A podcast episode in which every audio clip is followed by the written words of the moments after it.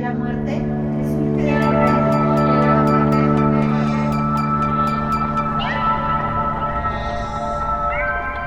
Revista de la Universidad de México, número 901, Nueva Época, Muerte.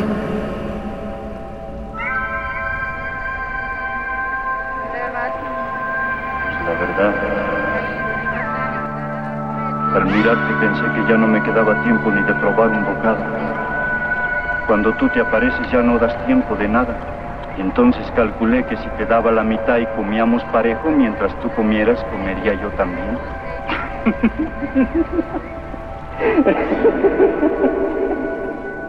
Bienvenidos al suplemento radiofónico de la revista de la Universidad de México. Yo soy Elvira Liceaga y este mes estamos hablando sobre la muerte en la revista y en el suplemento y también en el programa de televisión.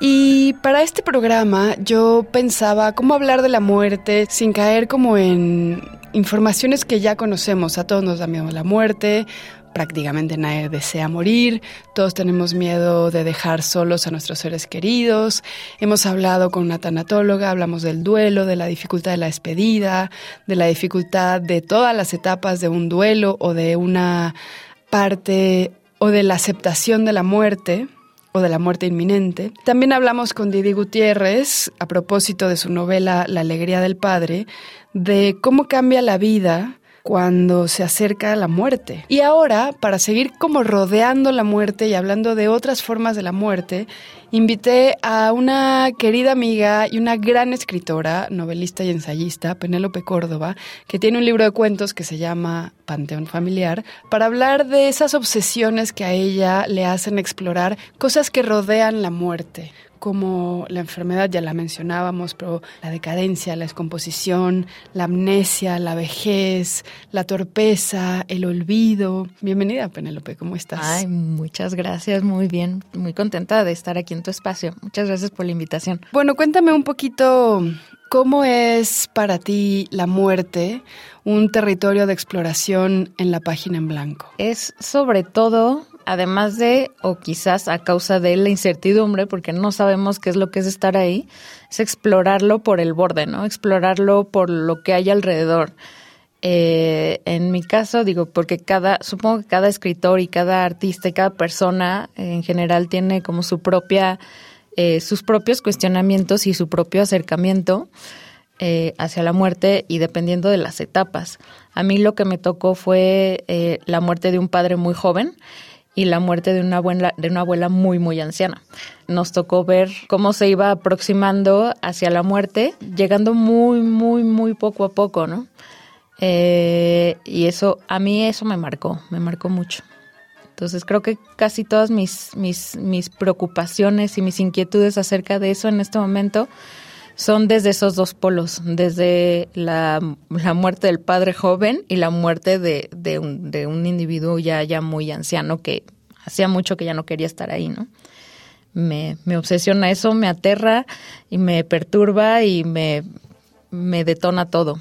¿Por qué seguimos escribiendo? O sea, ¿cómo te sientes tú sumándote a una tradición muy larga y probablemente eterna de escritura sobre la muerte que, como tú dices, hay tal incertidumbre tan irremediable que no podemos hablar sobre la muerte, sino de cómo nos vamos haciendo amigos o enemigos de la idea de que las personas a nuestro alrededor van a morir, incluso nosotros mismos.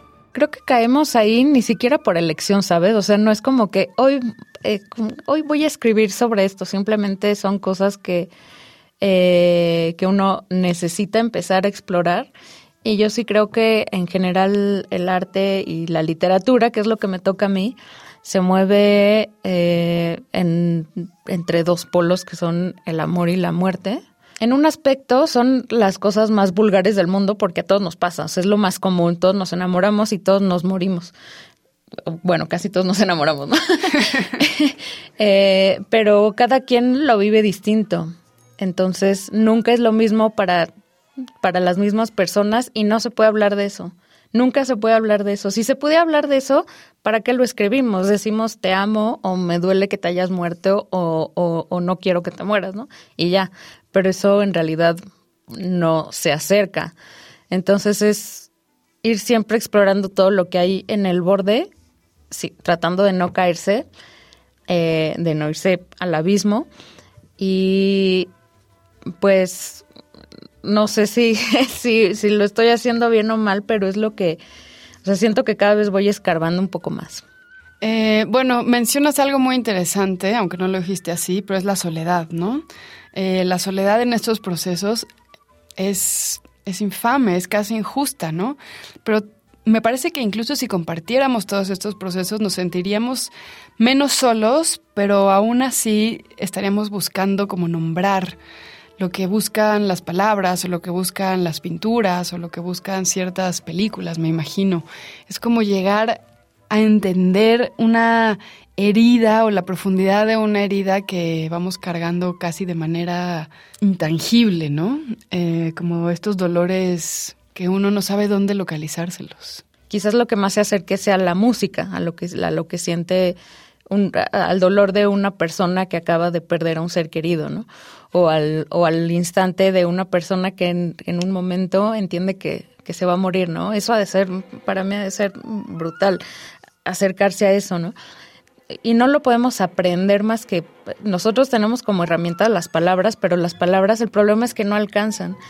Y entonces siempre es un fracaso y siempre es una angustia y siempre es un tratar de llegar y no llegar, pero no por eso lo vamos a dejar de hacer. Lo vamos a seguir haciendo por siempre y para siempre porque es lo que nos angustia y es exactamente el lugar en donde lo que queremos comprender, pero en donde no podemos estar. Entonces, me parece bien natural que todo el mundo, o sea, que todos estemos tan angustiados por eso, no solo por, por que no queremos perder a alguien, sino porque no sabemos qué es eso, ni dónde está, ni qué pasa, ni, ni cómo nombrarlo siquiera, ¿no? Claro, y ahora que se habla tanto de cuidados y que se habla tanto de las personas mayores siendo cuidadas en un gran porcentaje por mujeres, mujeres que además no son pagadas, etcétera. Eh, creo que hay mucha resonancia con tus escritos, porque además tú tienes eh, en esa en ese afán de armar una narrativa de una vida, o ordenar la vida, pero a través de la narrativa, más bien. Eh, también tienes otro libro que se llama Panteón Familiar, en donde vas contando la historia de las personas por cómo murieron o por cómo se cree que murieron, a veces estando las personas ausentes, ¿no? Incluso en cuerpo. Entonces cuéntame un poquito de esa, pues de esa imposibilidad también no solo entender la muerte, sino las, las historias que redefinen a las personas por cómo murieron, ¿no? Como que tú puedes recordar a una persona por cómo fue en vida, pero luego tuvo una muerte X o Y y la recuerdas de otra manera. Eso es interesante. Sí, el planteamiento de Panteón Familiar, que es distinto de otros cuentos que suelo leer y que suelo escribir, es que son biografías. Entonces, el final siempre es la muerte. O sea, el final del cuento siempre es la muerte y lo sabes desde el principio porque el, porque el, cuento se llama como el personaje y te pone la fecha de nacimiento y la, la, la fecha de muerte, ¿no? Y es una disgregación de personajes por todos lados y por todo el mundo, pero sobre todo son las historias que, que se quedan, ¿no? Eh, al final son como estos personajes mm, pequeños en el sentido de que sus vidas no tienen lugar en la historia ni en ninguna enciclopedia, sino que son como parte de la estadística, ¿no? O de los eh, de los daños colaterales que le llaman en los estudios, ¿no? Y entonces nada nos habla de ellos más que las historias que dejan, ¿no?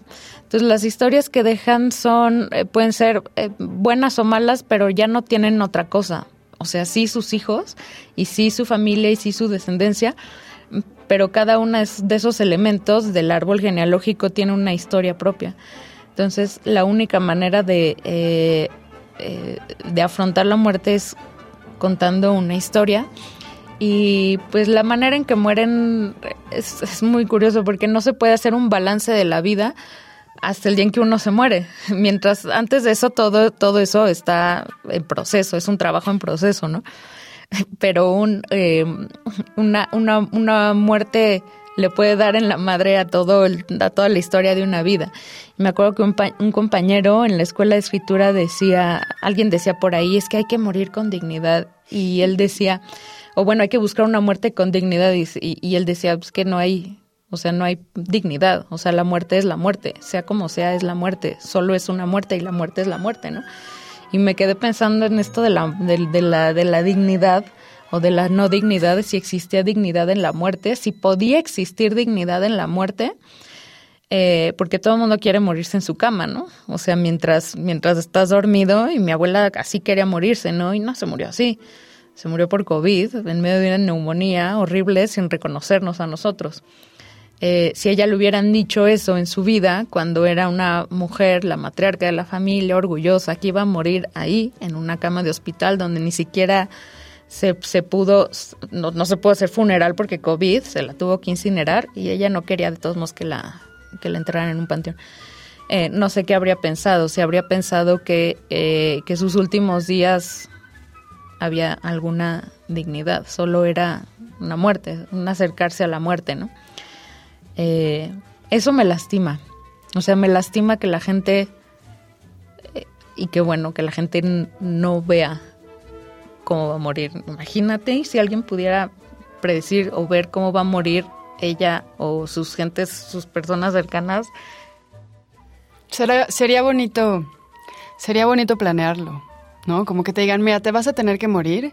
El mundo necesita que te mueras a los 65 años, muy joven. ¿Cómo quieres hacerlo?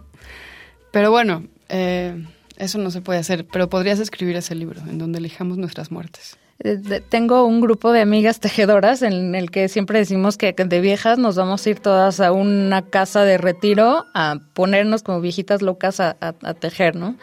Eh, nadie, nadie está considerando los maridos y los hijos. Todos queremos irnos a meter a una casa a tejer, ¿no?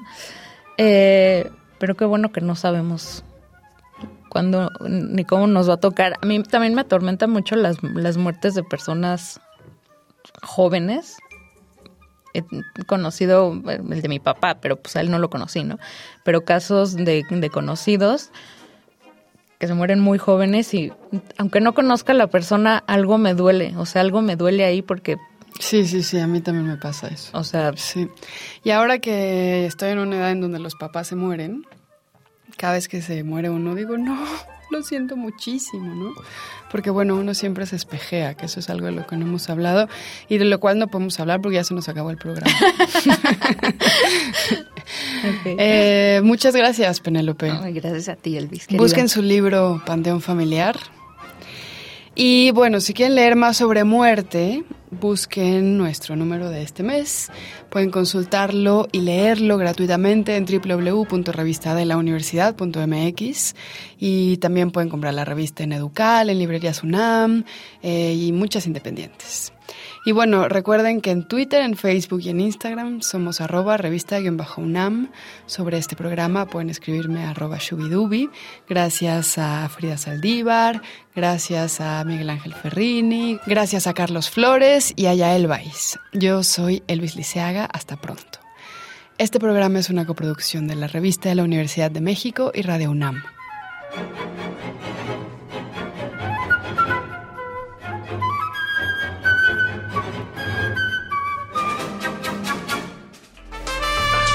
Consulta esta entrevista y las anteriores en radiopodcast.unam.mx.